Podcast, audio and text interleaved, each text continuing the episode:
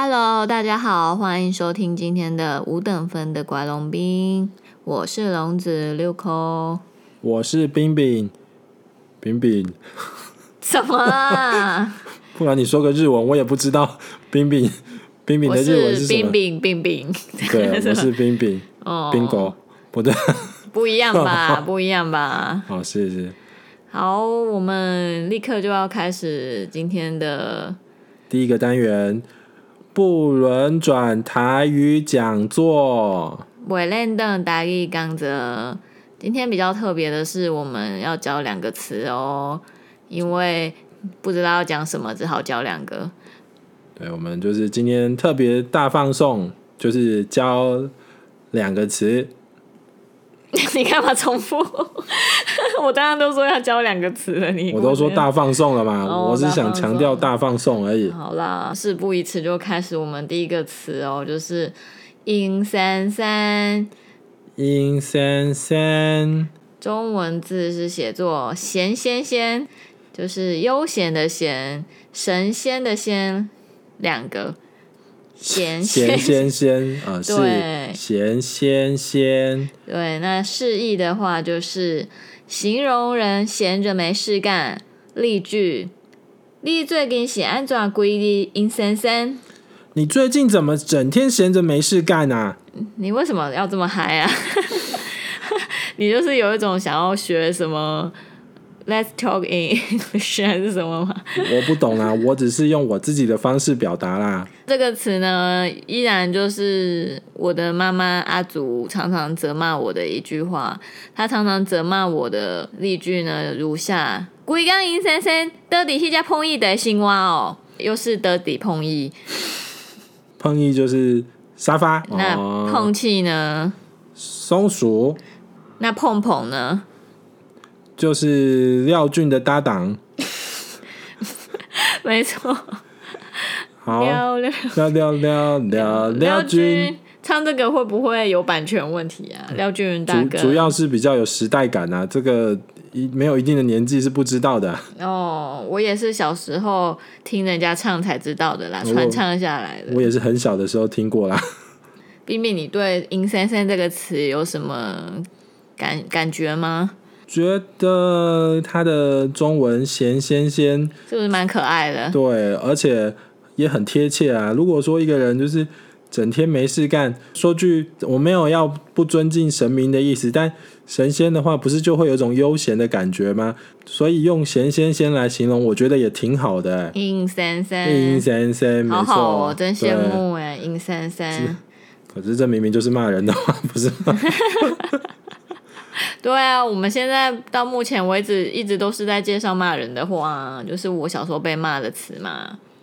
阿竹阿竹骂骂你的话，对，然后每天都是得在碰一，就是放暑假的时候，每天得在碰一，不是也是很合理的一件事情吗？我我大概都是躺在地板上啦，因为地板比较凉啊，没冷气。对啊，可是以前小时候的天气比较没那么热，你不觉得吗？是没错啦。以前小时候河里还有鱼虾呢。这样会不会又又再度透露年纪了？小时候都在那个田边的沟旁看鱼儿逆流而上吧？你是蒋公吗？好啦，因为有一点词穷，立刻马上就下一个介绍下一个字哦。对，下一个字想康想胖，想康想胖。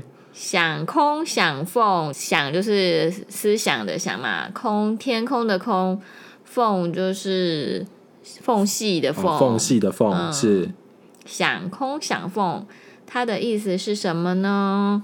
计划性的想尽各种办法去做坏事。例句：伊规工拢在想空想胖，唔知要做什么歹代志。他整天都在打鬼主意，不知道想做什么坏事。至于如果是阿祖责骂我的，好像没有一个常用的例句。比如说，就是常常自己在想想一些事情，他就会说：“你买个熊康熊胖啊！”就是觉得我又想钻漏洞之类的。妈妈应该是担心你是不是又想要做些什么事想不劳而获吗？或是什么？应该是吧，就是 自然而然，一个常常被骂懒惰的人，就是想要因为懒惰而免去做一些事情，就会被觉得是熊康熊胖这样子。这好像有有时候会出现在一些台语剧吧，就是会有一种坏人，坏人在想什么什么事，然后打什么鬼主意？对对对，就会被说是熊康熊胖。那你喜欢这个词吗？嗯，这个词其实中文的字用中文字来说也蛮有意思的啊。嗯，想空想缝，就好像想寻找什么空隙，想找什么缝隙。光看字面的意思就是想做坏事嘛。嗯，就是钻漏洞啊。对，没错，没错。闭损的康脆，闭损的康脆。哎，有版权问题啊！版权问题哦，不好意思，不要乱唱好不好？哎，我小时候在那个点歌簿上面看到闭损的 country，，就是写作必寻的空嘴，都会觉得超好笑的，不知道为啥。所以还是写空哎空，所以是空嘴吗？因为他不是也可以写作想想想孔想缝啊？对啊，也是可以这样写。原来如此。嗯，哎，必损的 country 是谁唱的啊？是蔡秋凤吗？还是冰冰姐啊？冰冰姐？冰冰不是我。冰冰哦，那是白冰冰姐啦。嗯，还是李冰冰？还是范冰冰？还是张冰冰啊，都是冰冰家族的啦。叫冰冰的人可还真多哎。嗯，没错。我们好像有点扯太远了哎。哦，对啊，有点不知道怎么收尾了。是不是就就先结束这个单元？好烂哦。好了，也也该开始准备下一个单元了。那我们就先到此为止喽。对，希望大家以日后可以用这两个词流利的在日常生活中责骂别人。你看，一讲说“你进来啦，麦个电他熊扛熊旁”，是不是就有一种高级感呢？诶，是不是很会台语？然后另外一个是啥？另外一个就是。不是才刚说的吗？对，阴森森啊，只要使用了，就会觉得你真的是没有办法啊，像一般人一样哦，就是高人一等吧。感觉就是说台语的高手呢。对啊，你你用这种没有办法直接用中文对应过来的词，就是高级。如果说什么啊，你是不是高雄被做拍歹机，做做普通普通的太普通了，直译的吧？直接就是国语是啥？直接转过来吧，怂。对。没错，所以大家都要记得准时收听我们不轮转台语讲座，来得到更多的台语单词，增加更多骂人。对，没错，增加自己的台语水平哦。没错。刚刚说要结束，就这次就真的结束了。嗯，好不知所云的你。好啦，就先这样喽。哦，下一个单元是什么呢？今天有什么单元？下一个单元就是老样子嘛，龙兵鸡虾吧。为什么好像老是在鸡虾啊？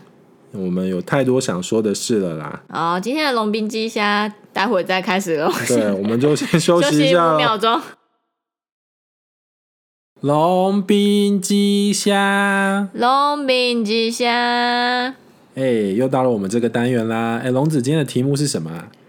用说的不如让我用唱的吧。哦，好啊，好啊，来唱啊。台湾的配音对我打了烊。嗯，啊，不过是什么意思啊？你听不懂吗？台湾的配音对我打了烊啊。哦，所以，其实要讲这个主题啊，我真的犹豫超久的。你知道为什么吗？因为我一旦开始讲啊。应该就是没有好话哦，有满满的吐槽就对了啦。对，怕说讲了会不会被配音界封杀啊？啊啊！不过你你有在配音界过吗？干嘛这样吐槽我啊？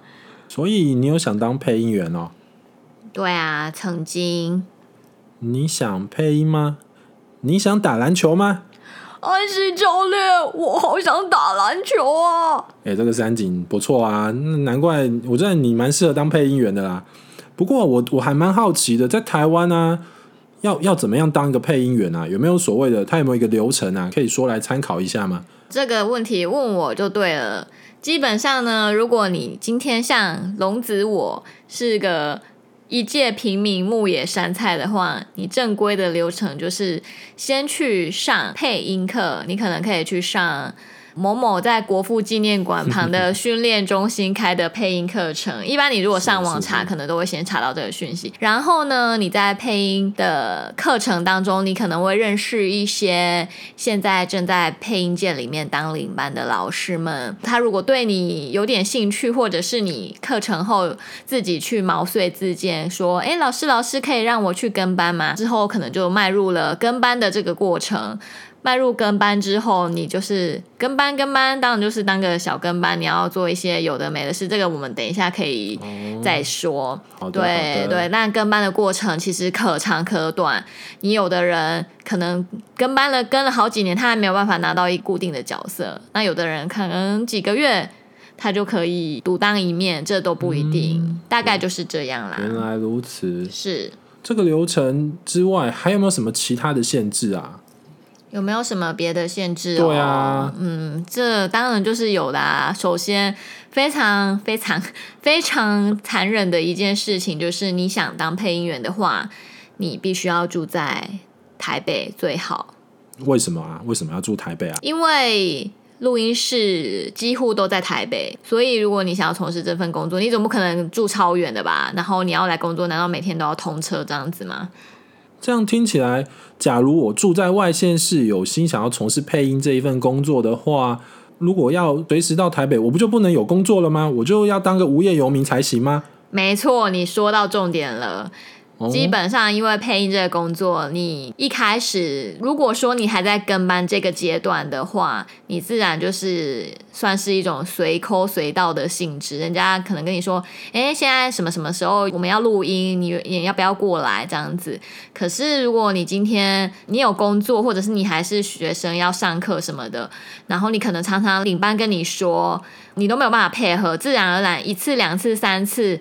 他对你的印象就是你常常没办法配合嘛，可能日后就比较不会叫你，就会影响到你的跟班的这个过程。而且你最好要有有钱嘛，你如果没有办法工作，你你就要有一定时间是要有吃老本的这种觉悟了。嗯，如果就是家里够有钱，就比较能够有逐梦追逐配音员这个梦的本钱。是了解，可是啊。我这个人就是觉得，难道一定要都照步骤来吗？难道不能偷懒吗？难难道真的没有人可以跳过？你又在熊康熊胖了，是不是？实在对不起。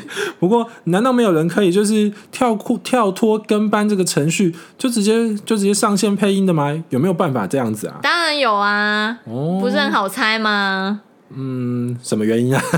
就是你如果有有背景、有人脉的话，比如说，哎，你好，我爸爸是，我爸爸是马啊，哇，那不好意思啊，那是前总统吗？哦，不是前总统的事，我们不要再说了。是是是，所以你今天如果你有。你有认识一些圈内的人，或者你有些人气吧？你可能本来有在演艺圈里面，像有一部分的配音员，他们也是演员转过去的。嗯，嗯有有有，有一些像是迪士尼的痛动动画动痛车。抱歉抱歉，迪士尼的动画啊，常常也都会找一些明星来配音，对不对？嗯、也配主角嘛。对，因为他们对票房有一些号召力啦。了解。不过问了你这么多问题，我其实很想知道啊，你到底为什么想当配音员啊？这个为那是被公套给把赛的不会为离这样子。哦、对，你小时候喜欢看卡通，喜欢看动画嘛？其实以前我们都叫卡通吼，是后来才变成叫动画的吧？对啊，对，小时候都说看卡通，嗯、看卡通。对，从小我就是很爱看卡通嘛，应该没有小孩不喜欢看。那我小时候的那时候，好赘字哦，我小时候。我小时候看卡通的时候，几乎都是中配啦，没有什么原声，像是日配或英文。那时候好像所有的东西就像日本一样，就是都把它配成中文。你其实根本就没有想过那个配音到底是好或不好，直到有一天就听到哇，居然其实那个卡通是说日语的，然后电视上开始可以切换双声道的时候，我根本就完全不会考虑要听中配。是是是，对，只要有日配，我绝对是听日配原声的。也是哎，我记得我第一次听到日配的卡通，嗯、第一次听到日配的动画的时候，哇，我心里真的觉得好惊讶，原来、嗯、原来他们可以根据不同的角色，就可以配出很多不同感觉的声音。就是阴险的人可以配出阴险的声音啊，然后甚至有些他、哦、他们是同一个声优配，但是你完全听不出来。他们自己也很爱玩这个游戏，就是让粉丝去猜说，我其实在里面配了谁谁谁谁谁谁这样子。龙子，你到底为什么可以知道这么多事情啊？你难道你是？有知为什么你可以知道这么多内幕？其实我还没讲完嘞。我，还没讲完。对啊，我讲到我其实很有一阵子，我根本完全不听中配。哦。对，到后来稍微大一点之后，就是也是听到大家一路都是唾弃中配嘛。说说到唾弃，可能也有点太重的一个词了啦。其实就是大部分人还是没有很爱中配，除非你就是处于一种你你不能专心的看画面、看字幕的。情境之下，比如说做做家事嘛，所以韩剧的中配才会这么的必要，因为婆婆妈妈可能要边看边做家事，哦、做家事一边听韩剧。对对对，如果听到感觉好像有重点的，再赶快 转过去看一下。所以后来我就想说，因为为什么我们台湾中配必须好像给大家留下来的印象就是这样，就是一定是不如原声的。那时候就。有有一点斗胆，对自己有一点期许，想说可不可以加入这个地方，然后带来一些改变。哦，想加入他们，然后去改变那个环境，这样子。对，完全就是一种夜郎自大嘛，井底之蛙，井蛙，井蛙。嗯，也是不会啊，毕竟你有就是有有这样的梦想，真的很也还是蛮不错的。想太多，想想扇我脆配吗？不会啦，不会。嗯，所以就是鼓起勇气，掏出钱包，花了两万块去国父纪念馆上了好几个月的课，也不是国父纪念馆啦，是国父纪念馆旁边的擦拭 训练中心。哦，原来谜底就揭晓了嘛！原来你有曾经去上过课就对了。是的。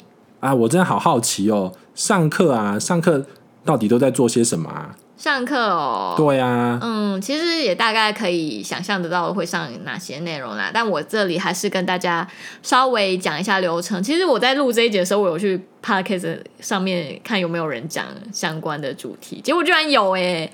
哇，那也可以跟你算是前后期同学、嗯。对，不太不太确定他是我的学长或学弟就是了。哦、了但是我们就是都是等处于上完，然后就就跑来不务正业的，这就是题外话。这也是一种声音的表现啊，我们 Podcast 也是啦，嗯、没错啦。对，题外话，题外话。现在就是如果说有一些关于关于那个课程比较多的描述的话，我觉得。可以去听看看他，那我只会简单的讲一下他的流程，就是第一，也不是第一堂，他一开始会说他要考试。你有报名的人就会被集中起来，发给你一张，好像是类似文章，还有一些台词嘛，有点忘记。你就是个别一个一个进去，然后会有几个老师嘛？还是一个？我有点忘记细节啦。那个、什么资格吐槽？对他，然后你就是念给他听。当初还想说，哎天啊，他要考试，该不会就是还会因为缴了报名费，但是不及格就不能来上课之类的？结果根本就不是，就不知道那个考试到底要干嘛。哦，嗯。除了考试之外还，还还有什么？对，考完试之后，当然就开始正式的上课。第一堂课，你觉得会是什么？啊、呃，我猜。矫正发音吗？是吗？没错，你很聪明嘛。哦，毕竟像我们如果是台湾国语的人，配音能听吗？对，第一堂课当然就是正音。正音的话，我记得我们的老师好像是以前广播的主持人吧，不知道是中广还是警广，我有点忘记了。哦、对，然后他就是他的声音就是，嗯，你就会觉得是在那种广播节目出现的声音，非常的字正腔圆，然后该发的音。像像我也是一样，就是 a a a a 这个音就是一个短的 a 跟长的 a，我我们都没有发的那么清楚，然后还有一些嗯跟嗯的音都有稍微矫正一下。我觉得我还是没有讲的很标准啦，因为我就是没有很执着于 这件事情。这个很难啊，我也觉得蛮难的。对对对，对所以就是，哎，原来小时候学正音好像都没有学的很扎实嘛，该这样说。嗯，嗯，然后正音课好像上了两堂吧。接下来就有做教一些发声的练习呀，然后还有一些声音的表情。发声练习是哦哦哦哦哦这种吗？他会教你说你要用肚子丹田，就像唱歌一样，因为声音配音这件事，毕竟还是用一样是用声音在工作。你可能一整天下来，你用错误的发声部位，会容易造成你的喉咙什么的不舒服、烧瞎啊，然后进而可能影响到你的职涯吧。虽然说现在说职涯可能太过遥远，就是会教你正确的发声。接下来就会教声音表情啊，或者是各式各样的配音，像是。广告配音啊，电影配音、嗯、戏剧、动画，还有一种就是纪录片式的，就像是 Discovery 或是国家地理频道那种旁白，那跟我们前面那些配音又是不一样的性质嘛。后半段的课程会给你进去录音室里面试，可是因为一般同学也可能三十几个吧，所以要轮到你可以去上麦的机会，其实没有时间都没有很长。感觉这个课程真的蛮丰富的诶。这样子的话，你有没有什么觉得印象最深刻的老师啊？嗯，印象最深刻的老师哦，自然也是有的啊。毕竟 上了好几个月课嘛，那大部分的老师也是有相处的时间，至少都有个两堂吧。对，有遇过。唉，有好的也有坏的。你要说坏的，可能也不见得就是不适合我。像有一堂课，老师他很诚实的跟我们说，其实配音真的是在台湾越来越不好做。我们要投入的话，真的是要比他们当初要进来要耗费更大更大的心力。哦，对他，他很诚实。然后，可是他也会鼓励我们说，如果说你真的对这件事情非常的有热情，其实一个人。嗯如果他可以从事他喜欢的工作，还可以赚钱，然后这样子过生活，不是真的就一件很棒的事情吗？我也这么觉得，欸，那个真的是梦幻工作，哎，兴趣跟工作结合。结合，可是一方面可能又会想说，哎，真的可以结合之后，会不会反而你就不喜欢做那件事情了？哦，也很有可能嘛。对啊，然后有遇过老师，他他的工作是性质是比较特殊的，就是。因因为一般配音的工作，你可能没办法立刻领钱，都会有可能你现在配了，你好几个月之后才拿得到钱，你要等那个那个 case 整个结束掉之类的。嗯、对，然后那个老师他们他那种配音的工作性质是单次可以拿到钱的，所以其实也蛮多。同学有兴趣，所以当下一直有询问他，他也好像很慷慨的跟我们分享说：“诶，他我们可以试试看用什么方式，说不定就可以有机会进来他们这一种类型的配音。”结果后来发现，那个老师说的其实都不是真的。他看起来真的超级诚恳的，我其实很惊讶，你知道吗？就是为什么他可以这样子若无其事的跟我们说不是事实的事情？哇，这样真的感觉好受伤哦！我真的蛮想继续追问下去的啦。不过感觉起来，这应该是不能说的秘密吧？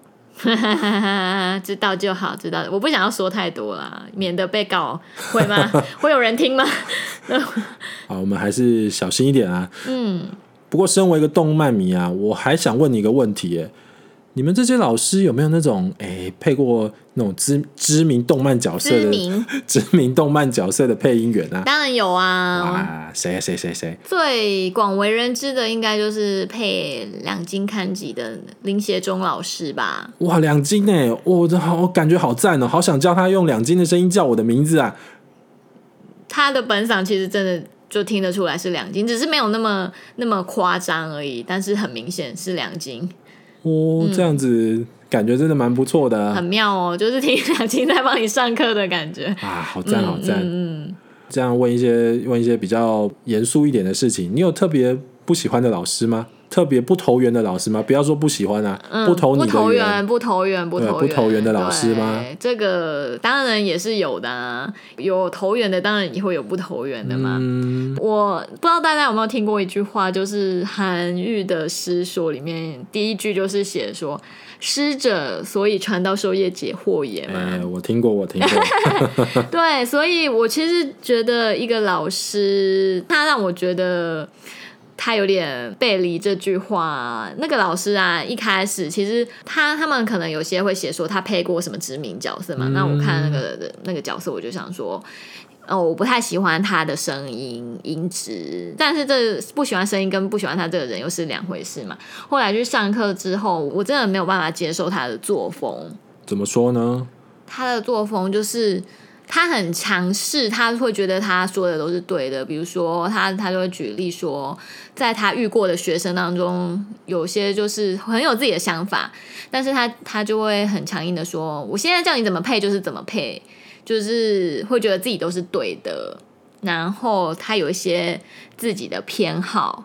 嗯，照你刚才那样说起来，就是。不能有自己的创意，那就不能听，难怪不能听到我想听的那种可以配合各种角色、配出各种各种不同声音的声优啦。嗯，相较于日本的声优，我觉得台湾的好像好像就比较没有那么那么丰富，可能也是受限于业主的要求什么，我不能讲的太那个嘛，不见得是我们。就是配音员，不见得是做不到啦，只是不能做哦，或者是不想做嘛。哦，原来如此。嗯，然后他有他自己的偏好，他的偏好就是。是是是字正腔圆款的学生，哦、他会对他赞誉有加。然后像我们这种真卡怂呢，讲话有乡音的，就是都都被不屑一顾。这样，他他很明显到，就是可能他对于那个学生，就是会特别卖力的去指导他。对我们就说：“哦，你这不行。” 回回去练练吧之类的，可是我们毕竟也是缴了钱，缴了两万块也不少的一笔费用来上课，并不是说你一定要多卖力，但是好歹也不能差别待遇这么夸张吧。还有他讲话就是一种自以为中肯，但是就是透露出一种高高在上的感觉啊。我们以前可都是接迪士尼电影哦，这样这样会不会不小心透露出是谁啊？可能有一起上过课的人就会知道我在说谁吧。不过我觉得那应该是少数啦。我觉得他这些也就算了，也就算，因为他上课的风格，你如果有上过的人，或者是有稍微去查的人，可能都可以看到他对他的上课的评语，就是老师很凶哦，嗯，老师很凶。然后，但是我觉得很凶不是问题。如果这堂课能够带给我收获，带给我很多帮助，凶凶就是另外一回事嘛。但是我主要就是不喜欢他的上课的模式，还有他的一些这个人的一些想法啊、个性什么的。最重要的是，他批评了他自己配的作品。哦，他是觉得自己配的作品他配的不够好吗？还是因为我前面说他。他是偏好那种字正腔圆的，所以近期来啊，像是两津勘吉呀、花妈那种动画，不是都是融入了一些我们台湾像台湾国语或者是一些台语的直接讲台语的那种元素在里面吗？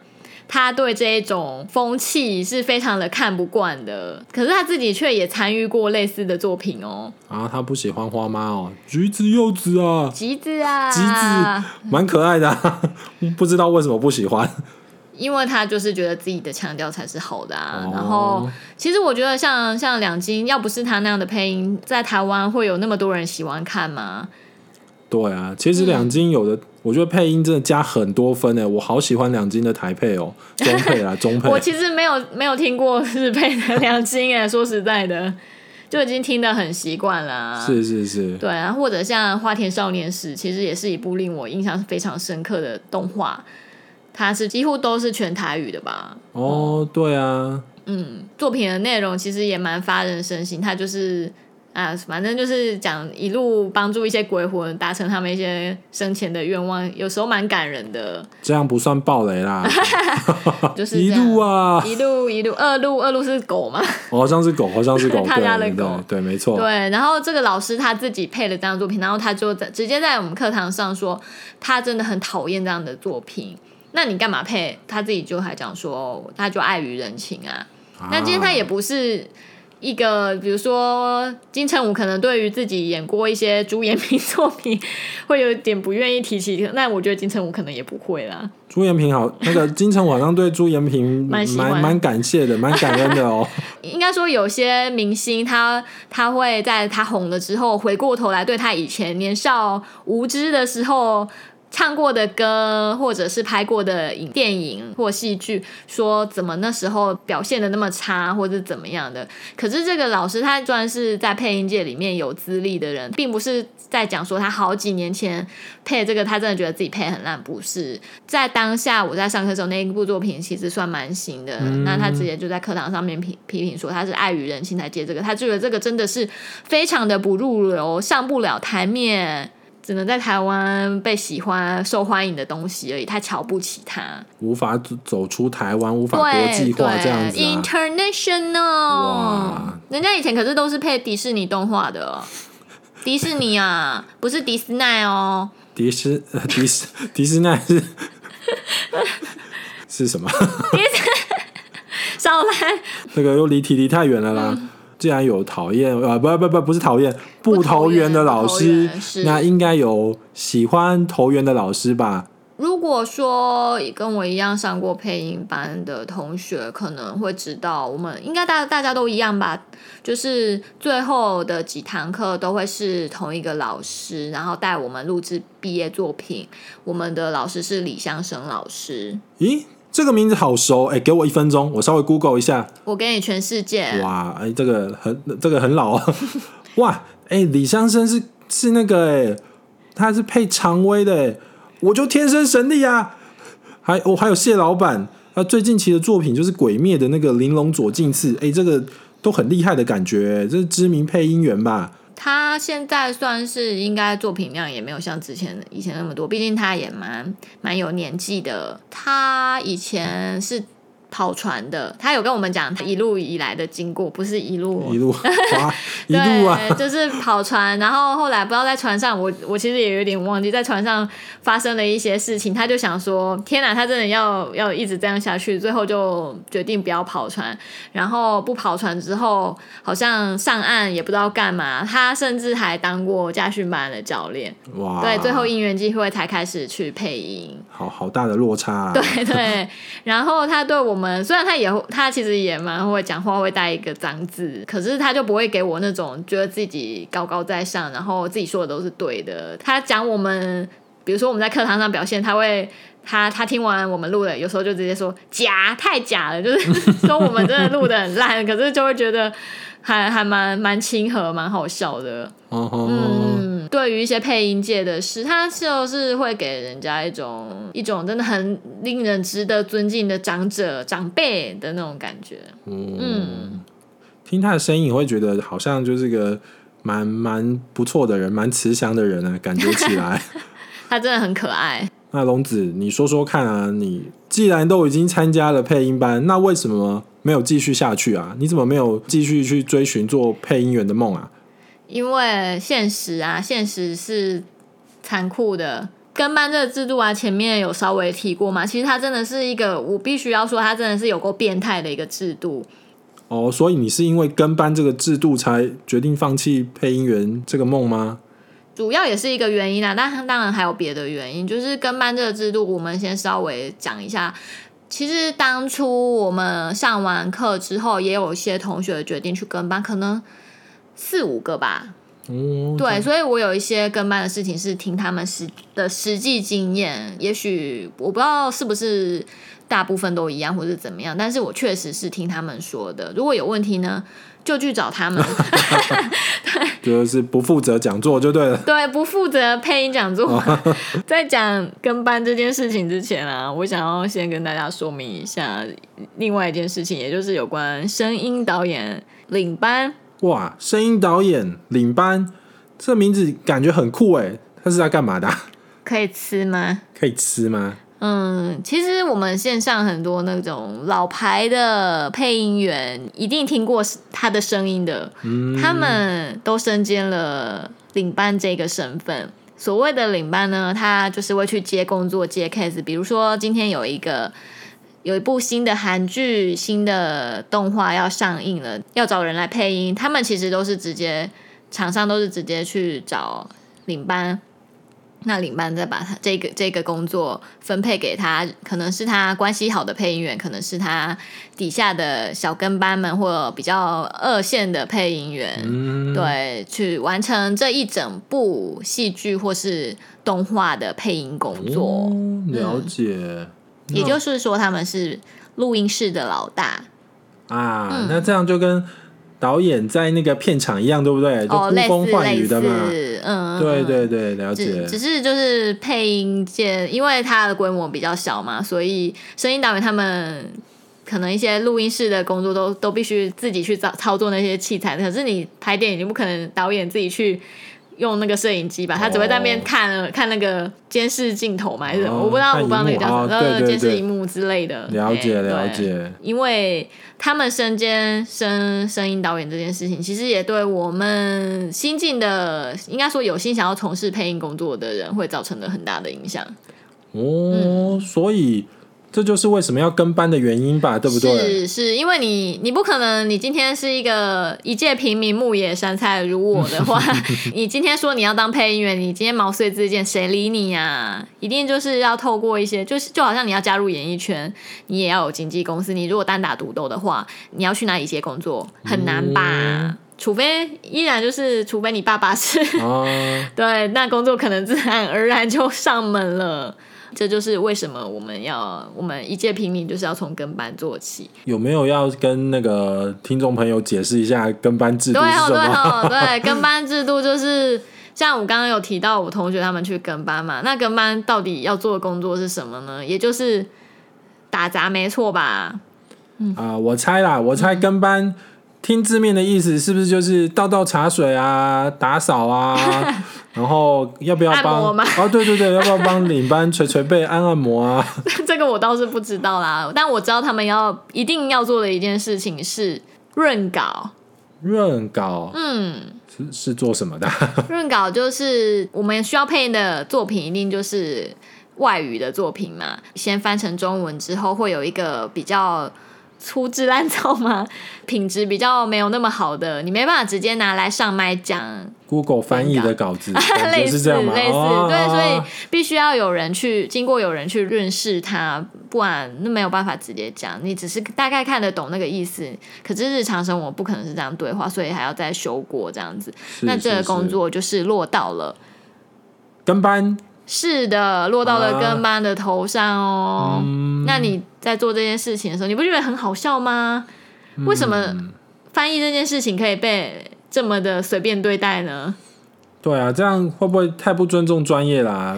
可是他们可能就会说，没办法啊，钱就是只有这样子，我哪有钱再去多请一个人专业翻译来帮我们润这些稿呢？哦、是也没错。原来如此。嗯嗯，就变成说，他们还会讲。这是你如果想要当成为独当一面的配音员必经的过程哦。对，太不合理了吧？如果说你当你成为独当一面的配音员，那你就有跟班帮你润稿啦。对啊，就是一种媳妇熬成婆的概念啊。嗯、就我听到的，跟班其实有一点点钱，但是这一点点钱呢，根本不够你生活。甚至你今天做完这个工作，你可能两三个月之后才拿到那么一点微薄的薪水。哇，嗯，在你漫长艰苦的跟班过程中，好不容易大发慈悲，给你一个杂声，给你一个杂鱼角的机会。嗯嗯、但是呢，那些比较要角的长寿的动画角色，全部都是被我们线上的一些知名老牌的配音员所占据了，你根本就没有什么出头的机会了。这是不是就是有时候我看整部剧或是整部动漫里面？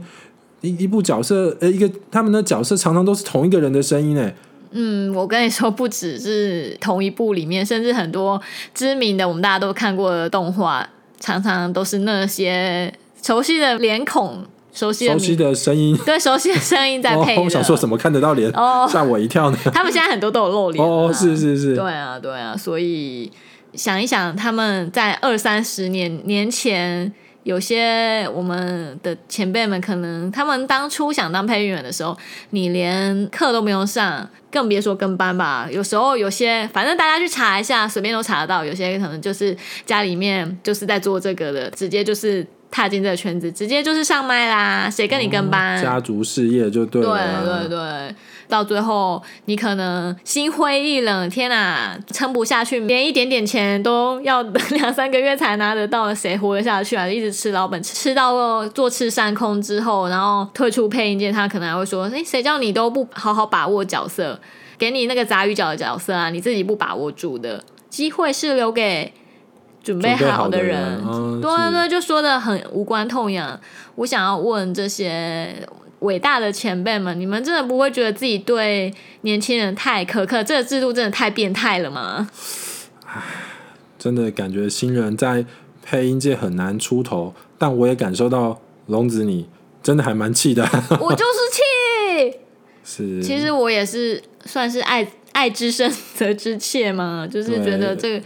这样的一个制度，其实让我们台湾的配音很不健康。听完你上述这些甘苦谈之后啊，我相信有收听这一集的听众朋友，应该收获非常的多。直接就对配音死心了吧？假假如真的这样也是不错，至少至少他是浪费时间，对，因为了解而分离嘛。对，那相爱容易相处，是是是。龙子，那如果说啊，还是有人不怕死啊，不是愿意。就是听了你的这一番心得之后，还是对配音这个工作有兴趣的话，嗯，你对他们有什么建议啊？基本上配音界现在有一个现象是，女生非常多，男生相对稀少，像日本式的压缩机一样，非常稀少。对，我觉得主要还是因为跟班制度的关系吧，因为。嗯、呃，男生在我们台湾虽然说现在说男女平等，可是实际上在台湾社会对男生的期许还是比较高。你如果一个男生，然后说我要我要想想当配音员，然后根本都没有钱领，但是就傻傻的一直做，应该早就被骂死了吧？家里的压力感觉非常的大。对对，在这个社会氛围之下，给男生的一种压力还是比较大的。所以是是是。所以如果同样是对配音有这个工作有兴趣的。基本上男生比较没有办法撑那么久，或者是根本连投入都没有办法投入，所以在配音界新血当中，男生是相对比较少、比较缺的。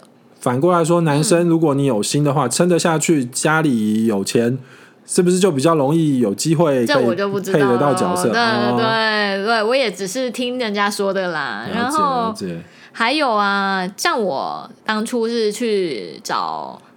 国父纪念馆旁边的擦拭训练中心所上的配音课嘛，学费就是两万，也不便宜。哦、然后在上课的过程中，发现很多老师啊，他们除了自己也身兼领班的身份，蛮多也都在开公司。嗯，对，他开开公司可能也是直接接 case，他但他不见得自己有当领班啦，嗯、反正他就用公司的名义去接 case，然后也有开课，开一些表演课程。如果说你真的想要从事配音这条路，其实你就。选一个你喜欢的老师，哦、开的公司 开的课，直接加入他的组织就对，加入组织加入加入。但是，嗯，配音圈很小，有人的地方就有江湖嘛，所以其实小圈圈也蛮多的。你要慎选你要加入的小圈圈，你可能加入了之后就接不到另外一边的工作，哦、也也不见得啊。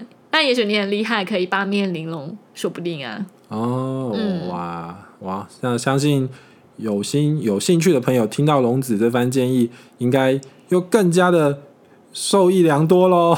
但我我的建议也不见得是对的啦，我要在这里先说，那是因为我们刚有说是不负责，不负责，这个也是不负责讲座，什么时候变成不是龙兵巨虾吗？哦，对对，但也是一样，对，不负责，不负责，不负责的哦。好了，那时间也差不多了，嗯，今天就是已经。爆表了，我们之后之后也不会再有办法再做这么长的。一切都是我对配音制度实在是太气太气了，就是有一种被剥夺感啦，像。台湾的年轻人应该都有这种感觉吧，就是很多资源都被一些老一辈的把持住，然后他们可能还会指着你的鼻子说你就是草莓族，对，不努力，对，吃不了苦为什么。可是实际上呢，如果来到我们这样的时空背景之下，他们还可以占据到这样的位置吗？不见得吧，嗯，只是我们可能比起他们那时候缺少了很多很多很很多真的很多的机会，没错没错，所以就请大家见谅我稍微多话了一点，以后不说了不说了，打死我也不说啦。今天节目也就到这里，就差不多要告一个段落了。对，水都滚了，快煮干了，也差不多要回去关瓦斯了啦。好，那就就就到此告一段落喽。嗯，祝大家身体健康。哦，顺仙顺仙又是什么？真的很没默契。对你，你真的，你是不是心里想说，你真的有上过配音课吗？你真的上过正音班吗？就我们，我们是在崇尚着轻松自然的谈话，那就是这样嘛。时间也就差不多了，现在。